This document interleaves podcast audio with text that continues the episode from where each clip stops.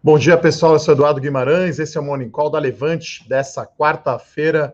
Todas as notícias aí que você precisa saber para começar o dia muito bem informado no mercado financeiro e principalmente na Bolsa de Valores. Se você não está inscrito ainda no nosso canal do YouTube, vai lá, Levante Investimentos, faça a sua inscrição, deixa aí aquela curtida se você gosta desse Morning Call e clica na notificação para você saber quando a gente entrar ao vivo aqui todos os dias, um pouquinho antes das 10 da manhã, que é o horário da abertura da bolsa, né, da B3. Então hoje temos aqui índice futuro em alta de 0,5% e hoje a grande expectativa aí com a ata da decisão dos juros do Fed, né? Acho que no mundo essa é a grande notícia. O mercado fica, né, enfim, dada a desaceleração aí da pandemia, né, com medo de deflação, né, que seria o pior, pior dos mundos, né, queda do PIB e deflação, né, que é queda aí no preço dos ativos. Então a gente tem hoje aqui o S&P 500 no 0 a 0, 0,4% de alta, aguardando a ata do Fed, como sempre aí o Jerome Powell vai falar, o presidente, né, provavelmente três da tarde, deve ser aí o discurso, três ou quatro da tarde, o discurso aí do presidente, então, do Fed. Então, esse é o grande destaque é, é, mundial hoje, né? E a gente está vendo é, bolsas da Europa hoje abrindo em alta, mas não é uma alta tão forte, né? Então o DAX, que é o índice alemão da bolsa, né, alemã, 0,4% de alta e lá em Londres 0,25% de alta no FTSE, o índice da bolsa. Nas commodities, ontem a gente viu, tem visto essa semana, né, explodir o minério de ferro, então tá 125 dólares a alta acho que já é de quase 40% no ano. Na semana, as ações da Vale indo bem, com, a, com bolsa em alta, bolsa em queda, dólar em alta, dólar em queda. Então a Vale está andando, né, tá andando em linha aí com, com o preço do minério que está em alta, tá, pessoal? Então, é... e a gente tem aqui o petróleo do tipo Brent, uma ligeira queda de 1%. Então, é, essas são as notícias aí, vamos chamar assim, no macro, né? É, na política, a gente teve aí ontem o juro futuro abri, é, voltando a cair, né? Então, com os rumores aí da saída do Paulo Guedes, né? Na segunda-feira, bolsa em queda, juro futuro abriu ali 15 pontos base. Ontem, os juros mais longos voltaram a cair, é, bolsa em alta, né? 2,5%. Então as coisas voltaram ao normal, olhando agora, é, dando uma distanciada, parece que a saída aí do Salim Matar e rumores aí de saída do Paulo Guedes ficaram aí mesmo no ruído e, e as coisas, enfim, continuam. Né? No cenário corporativo, a gente não tem muita notícia, né? A gente está aqui na, naquela chamada ressaca, ou aquele momento pós-resultado do segundo trimestre, que a gente não tem muita notícia. Então, é, ontem chamou a atenção né, a alta aí das ações da Magazine Luiza. Então, Magalu subiu aí perto de 10%, Via Varejo e B2W também subiram e acompanharam. Né, e aí a Magalu fez aí a sua teleconferência de resultados com os investidores. Né? Então, a gente até brincou aqui com os analistas, não está virando mais teleconferência, está virando live, né? O pessoal falando aí entre a apresentação né, do, do Frederico Trajano e, e perguntas duas horas, então o mercado gostou né, do que ouviu. E os principais destaques, basicamente a retomada aí da abertura das lojas físicas ainda esse ano, então né, deve retomar é, ao normal a operação da companhia nas lojas físicas. Uh, a Magalu comentou sobre possibilidade de novas aquisições e a Magalu reforçou aí a sua liderança aí no varejo brasileiro em termos de vendas brutas, né? E a gente destacou no nosso Eu Com Isso de ontem e no nosso Morning Call que a, a, a Magalu abriu, né, o resultado líquido aí por mês, né? Então deu um prejuízo no segundo tri, mas deu para ver que abril foi muito ruim, maio no 0 a 0 e junho já deu lucro. Então uma perspectiva boa aí para o terceiro trimestre. Então as ações aqui da Magalu 9.6 de alta ontem, Via Varejo subiu 8,1 e a B2W 5,5%, né? Como eu já falei aqui alguns dias aqui de BDR, né? A liquidez está aumentando. Vamos ver quanto andou aí o BDR da Mercado Livre ontem, MELI 34, Vamos ver quanto subiu ontem, né? Porque ontem tivemos aí o, o, a bolsa americana no seu topo, né? Histórico novamente, né? Então, S&P 500 acumulando uh, ah, 4,6% de alta em 2020. Ontem bateu aí uh, 3.390 pontos o S&P 500. O recorde anterior aí, o high do ano tinha sido 19 de fevereiro. E o Nasdaq, né, acumulando 25% de alta. Né? Então, é uma, uma, um desempenho forte aí da Bolsa Americana. Né? Então, na Magalu, acho que é a, a, empresa reforçando aí o seu, como se fosse um ecossistema aí de empresas, né? Então, a Magalu já fez três aquisições recentes. A primeira dela é a Hub Sales, né? Uma, a entrada aí da companhia no segmento de Factory to Consumers. E a Canaltech a Inloco é a chegada aí da, Maca, da Magalu no mercado de publicidade online, né? Algo gigante nos Estados Unidos que aqui no Brasil ainda está engatinhando. E aí a gente reforça aqui, né? A Magalu tem, se você considerar os recebíveis de cartão de crédito, um caixa líquido de 5,8 bilhões de reais, né? Então, só dívida bruta menos caixa, um bi e meio. Se você considera os recebíveis, esse número sobe para 5,8 bi. Então, né, enfim, tanto o Magalu quanto o Via Varejo, B2W, as empresas estão com bala na agulha aí, até porque as suas vendas, né, crescendo muito, aumenta bastante o seu recebível de cartão de crédito, uma hora você vai poder colocar esse dinheiro no bolso, né? Então, enfim, continua aí o otimismo forte aí com as empresas de varejo. Então, como ontem andou demais, né? Talvez hoje tenhamos aí uma realização de lucros, tá? Então, as três ações aqui do setor em leilão, mas está indicando uma ligeira queda aqui na Magalu de 0,6%. A Via Varejo, uma queda 0,37%. E a B2W, que ontem andou um pouquinho menos aí, 0,42 de alta. A gente teve ontem também, né? Eu sempre falo aqui da teoria do da varetinha e o pratinho, né, rodando, que o Brasil não tem liquidez suficiente para todos os setores. A gente viu um desempenho muito bom ontem das construtoras, devido aí aos dados de crédito imobiliário, né? Mês de junho bombou aí, então o segmento uh, imobiliário indo muito bem, e aí temos mais um IPO, né? MRV querendo fazer aí o IPO da sua subsidiária, né? De loteamento, a Urba Mais, né? Então, é, então segundo a empresa, eles estão estudando e a oferta, né? O número mágico, qualquer IPO parece que é sempre um bilhão de reais, né? Esse é o a gente olha aqui faixa de preço, quantidade de ações, mas as ofertas sempre estão ali por volta de um bilhão de reais. Né? Outro destaque de ontem, né? Estou quase falando aqui dos destaques de ontem.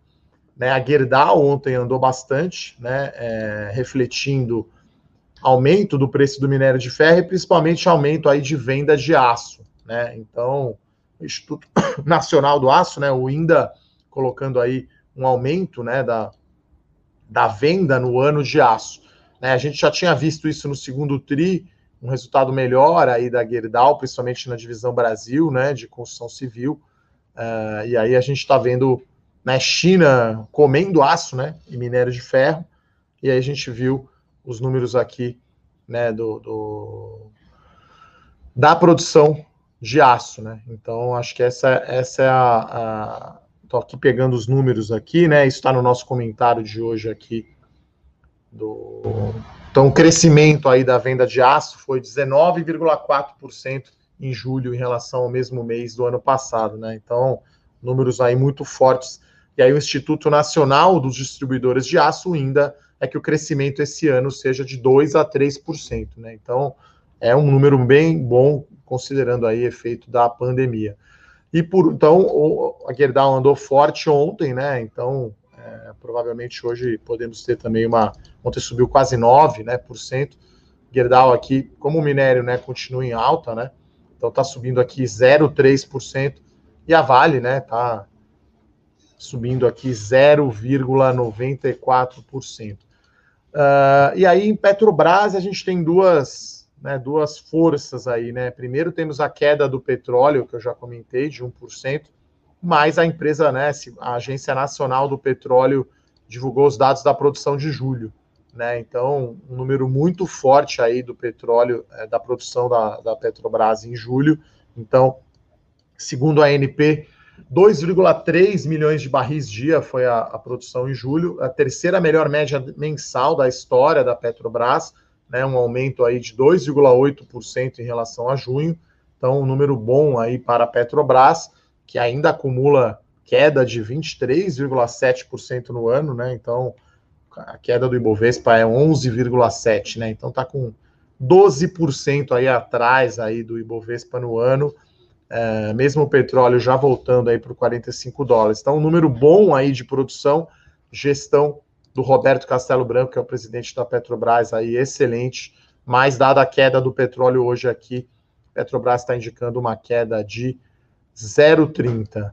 E aí temos aqui uma notícia relativamente bombástica aí, uma possível fusão entre Tecnisa e Gafisa. Veja você, né? Então aí os quase que os lanternas aí do setor, né, de segmento de média e alta renda em São Paulo se juntando, né? Então saiu o fato relevante que a Tecnisa recebeu aí uma proposta inesperada, segundo eles, que será avaliada aí pelo conselho de administração.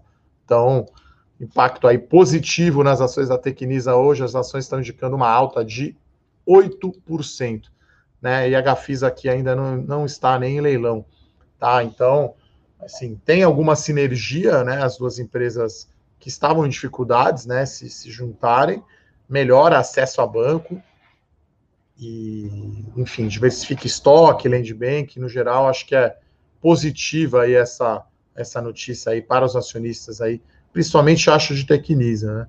Acho que o impacto poderá ser maior para as ações da Tecnisa, mas, como a gente sempre fala aqui, não temos aí certeza, né, dessa operação, que condições, principalmente, né? Então, ontem as ações da Tecnisa não andaram tanto, né, quanto as blue chips, né?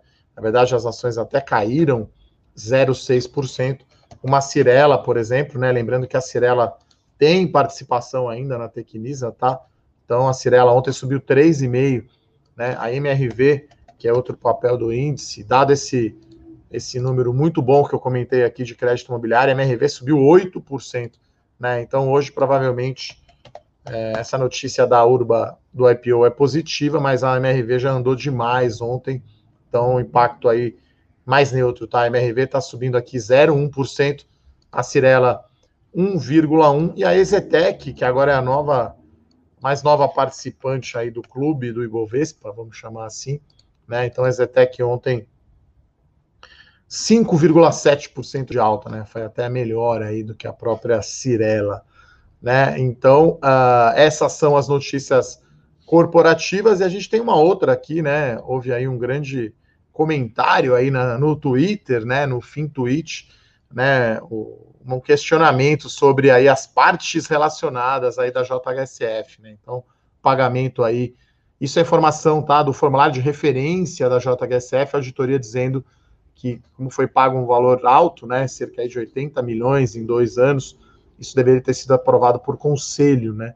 Então, no estatuto da JHSF diz que qualquer pagamento aí para partes relacionadas, né, parentes dos controladores e coisas do tipo, acima de 5 milhões tem que ter aprovação do conselho, né? Então, a auditoria recomendou que deveria ter. Então, é, acho que pode ser aí um, um ruído, né, no curto prazo. Enfim, a empresa está num bom momento, principalmente na incorporação imobiliária, mas eu acho que, né, não vou entrar no mérito aqui dos pontos todos do tweet, né, mas é, vocês sabem que nesse setor tem sempre a avaliação justa, né, do valor da propriedade para investimentos, né, então, se você pega lá Iguatemi, pega a própria Multiplan, o valor de mercado dessas empresas é muito abaixo do valor que as empresas consideram, né, claro que aí é feito por uma por um avaliador independente, né, um terceiro, mas é como é usado fluxo de caixa e taxas de desconto mais baixa, né, o NAV, que é o valor líquido dos ativos, né? Então, as ações tinham andado bastante, né? Então, ultrapassaram em muito, inclusive, o valor justo da propriedade para investimento. Então, essa é a minha opinião, né? Achei um papel aí caro, mas que está entregando crescimento aí, principalmente no segmento imobiliário, e aí o mercado questionando. No Brasil, infelizmente, temos essa essa questão aí de partes relacionadas, né? Um país do você sabe com quem você está falando, e aí eu acho que é, é legal, né? Essa, enfim, mais transparência. Então a companhia respondeu aqui publicando né, um fato relevante que, que esse pagamento né, feito à família Auriemo, né, que é controladora da JHSF, é relacionado a um terreno. Né? Então, na verdade, o pagamento total aqui 78,9 milhões de reais, tá? Isso está no formulário de referência ali no item 5.3 né, do último ano e do, de 2019. Então, é uma compra de terreno que era do controlador. Né? Então, é, lembrando, né, a JHSF tem essa estratégia de áreas muito grandes aí de terreno e o controlador aí, que é, que, que é uma família riquíssima né, aqui no Brasil, então colocando aí o terreno dela, recebendo dinheiro da empresa. Então, assim, é uma, uma pequena, talvez aumente um pouco aí a percepção de risco, né? Mas acho que fica muito longe aí de outras situações que a gente viu aqui, como por exemplo Qualicorp, enfim, né? Que, que foi que o presidente ia ganhar 150 milhões de reais para não sair da empresa. Então, um verdadeiro escândalo. Então a companhia respondeu, né? É, esse, essa publicação aí no, no Twitter, mas chama atenção, claro, esse fato da auditoria né, dizer que a companhia está pagando dinheiro para o controlador sem ter a reunião do conselho de administração, né? Então acho que teria que, que, se melhorar as práticas, né? A gente sabe que no Brasil a empresa é de dono, então fazendo um paralelo com a própria Clabin, né? Paga royalty para a família Clabin pelo uso da marca em caixa de papelão da empresa. Então é, essa questão será resolvida, mas no Brasil a gente sabe tem muito ainda essa questão de partes relacionadas, tá? Então JHSF aqui caindo 1%, a MRV virou para negativo aqui, caindo 0,7%. Nossa gloriosa Tecnisa aqui subindo 6,7%, respondendo a essa, esse fato relevante aí da possível fusão com a Gafisa. Setor de varejo eletrônico aqui devolvendo a alta de ontem, caindo aí 0,5%, que é praticamente nada. E o nosso índice futuro aqui virou para negativo, tá? Então, o índice à vista aqui caindo 0,11%, praticamente aqui Vale Gerdau só que estão puxando para cima, né? Vale subindo 0,5%, a Gerdau subindo 1%, minério de ferro e, e aço, enfim, China bombando. Uh, então, essas eram as notícias aí que a gente tem para hoje. Volto a falar do nosso podcast Fora da Caixa, né? Eu e o Murilo, a gente faz aí toda semana, então vai para o ar toda terça-feira. Ontem realmente foi o nosso podcast mais freestyle, vamos chamar assim, né? Geralmente a gente faz um roteirinho ali com blocos e tal, então um papo muito bacana com o Ivan Kreiser, da Garim Investimentos.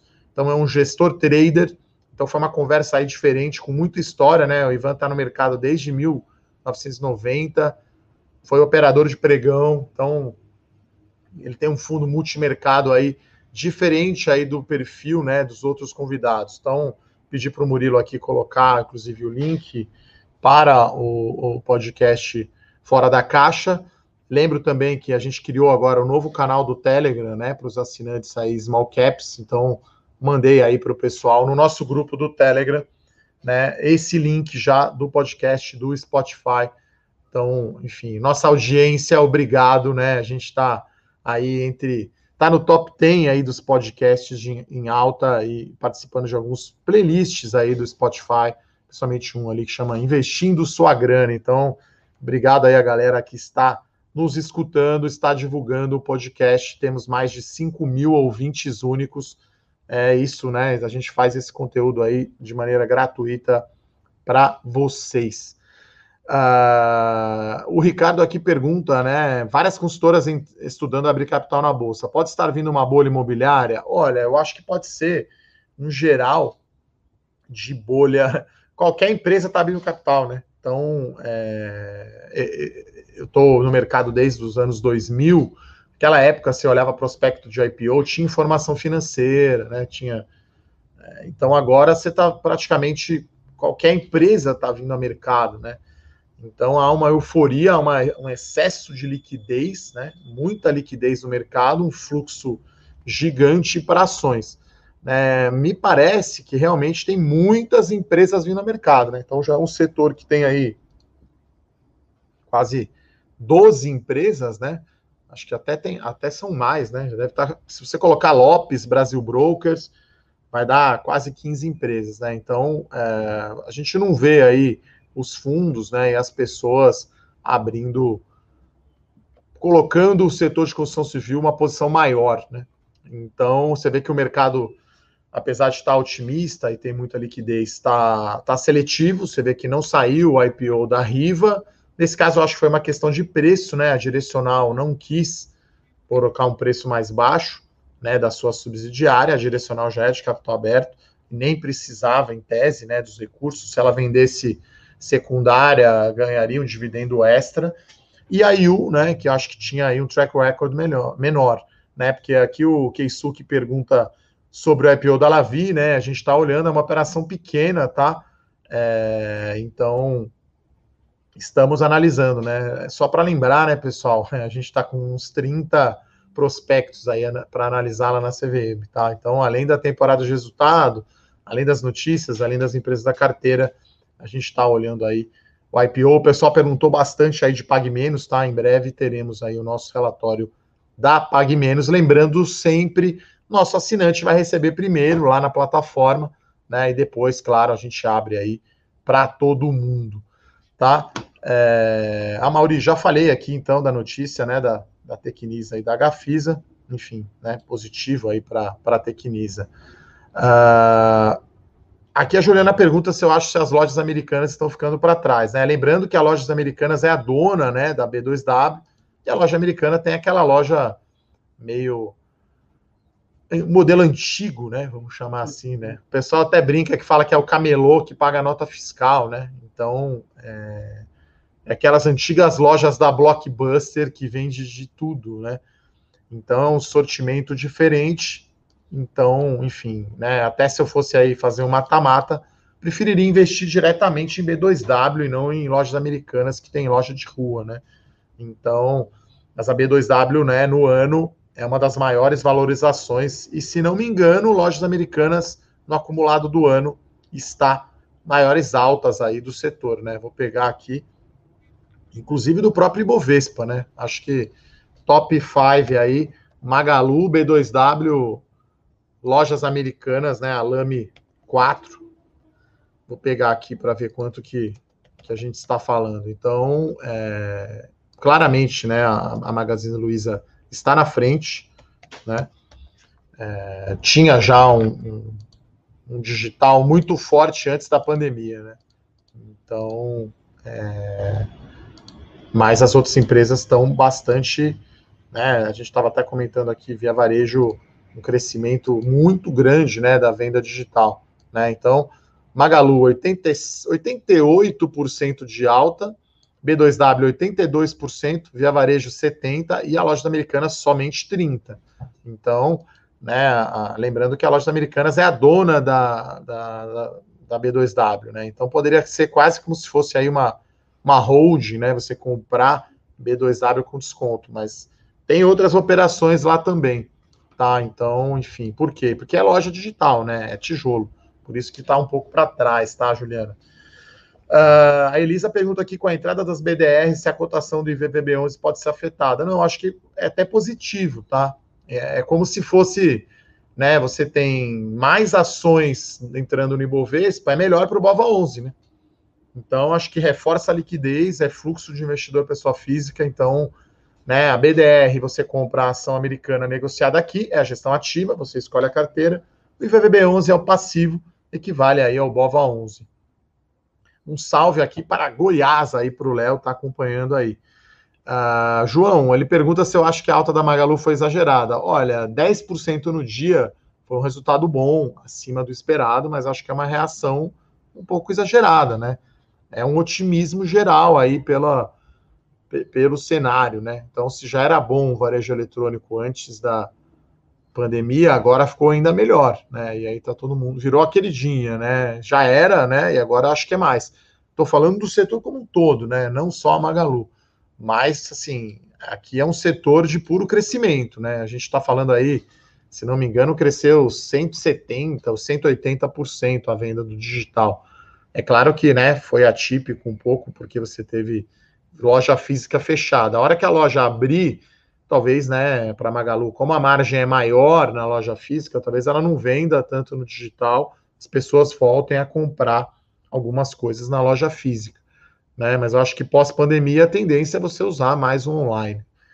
Uh, obrigado, Arthur, aqui dizendo que a Levante é a melhor casa de análise, né? Eu acrescento aqui, né? Enfim, obrigado pelo melhor. A gente diz que é uma casa de análise independente, então não temos conflito de interesses, né? Então acho que essa é a parte aí mais importante.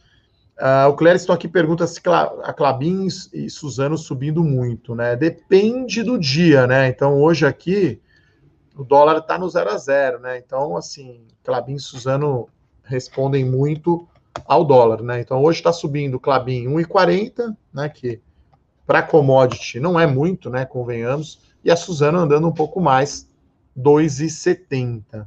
Lembrando, né, que o câmbio está excelente, né, para Suzano, mas o preço da celulose nem tanto. E a Clabin tem essas questões que eu comentei de governança que eles estão resolvendo, né? Finalmente essa Desde que eu era tesoureiro lá, eu lembro, né, fazia esses pagamentos lá para Clabin Irmãos e as famílias, né, pelo royalty, né, pelo uso da marca, isso vai ser resolvido, né? Acho que no Brasil as empresas têm muito disso, né? É, a empresa acaba sendo muito a, a, figura do próprio empresário, né? A figura do dono, né? Acho que a própria Avan aí, que é outra empresa que está estudando abrir capital, tem essa, essa relação, tá? Então não tem assim um motivo específico não, tá? Uh...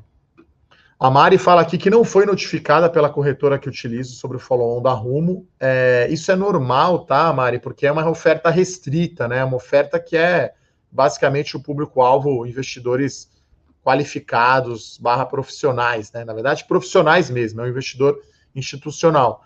Né? Então você precisa entrar no site lá para ver as ofertas em análise, clicar né? e uh, e, e, fazer a sua reserva, né? Então a gente até criou já quase que um manual aqui, né? Como tem várias empresas da nossa carteira, melhores ações, small caps, que fizeram um follow-on, a gente fez quase que um manual aí.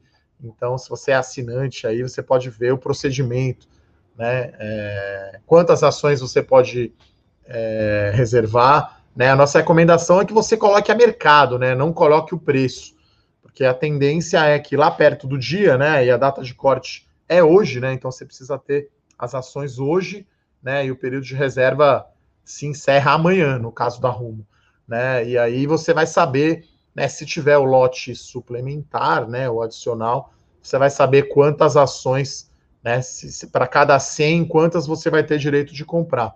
Então, é, obrigado aqui pelo elogio. Ela disse que não inicia o dia dela sem as informações da Levante. Essa é a nossa ideia aí, trazer mesmo conteúdo financeiro para os investidores, tá? A Tânia fala aqui que mora nos Estados Unidos e gostaria de saber se vale a pena comprar ações de empresas brasileiras nos Estados Unidos.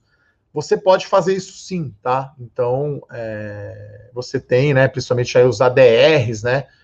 Né? Se, se, a gente tem aqui no Brasil o BDR da, da, Google, da Facebook, você pode comprar o ADR, por exemplo, da Petrobras fora. Né? Então, para as grandes empresas, a liquidez é bastante grande. Eu acho que você pode comprar aí mesmo, né, Tânia? Mas talvez para alguma small cap tem menos liquidez, né? Que, que o gringo não acompanha, né? Provavelmente a ação da Santos Brasil você não vai conseguir comprar aí nos Estados Unidos. Melhor comprar aqui no Brasil mesmo, tá?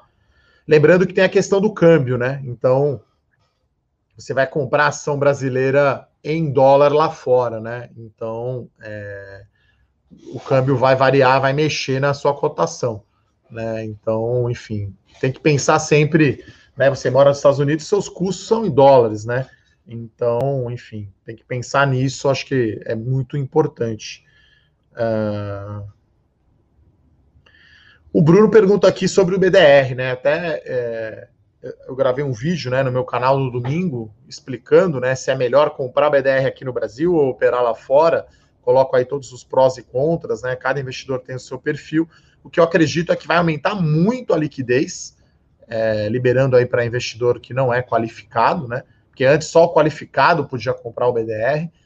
É, e aí, claro, o preço né, desses BDRs aqui no Brasil ele é função da cotação né, da ação americana lá na bolsa e o dólar. Né? Então, sei lá, o Facebook está subindo 2%, o dólar está subindo 2%, o BDR aqui vai subir 4%. Tá, então, como eu disse, você fica comprado em dólar e comprado em ação americana. Uh, o Flávio aqui pergunta: é normal um papel ter uma força negativa? Bom, imagino que ele está falando em queda, né? É, Flávio, quando paga dividendo, no, né, quando a ação começa a negociar X, ela cai, né, o preço. Então, sei lá, uma ação tá 10 reais, a Itaúsa anuncia um dividendo de um real, né, quando ela fica X, a bolsa vai lá e ajusta a cotação da ação, vai para 9, tá? Então, é... só que aí a bolsa vai lá e ajusta o preço, né? Então, eles nem consideram que está caindo, né?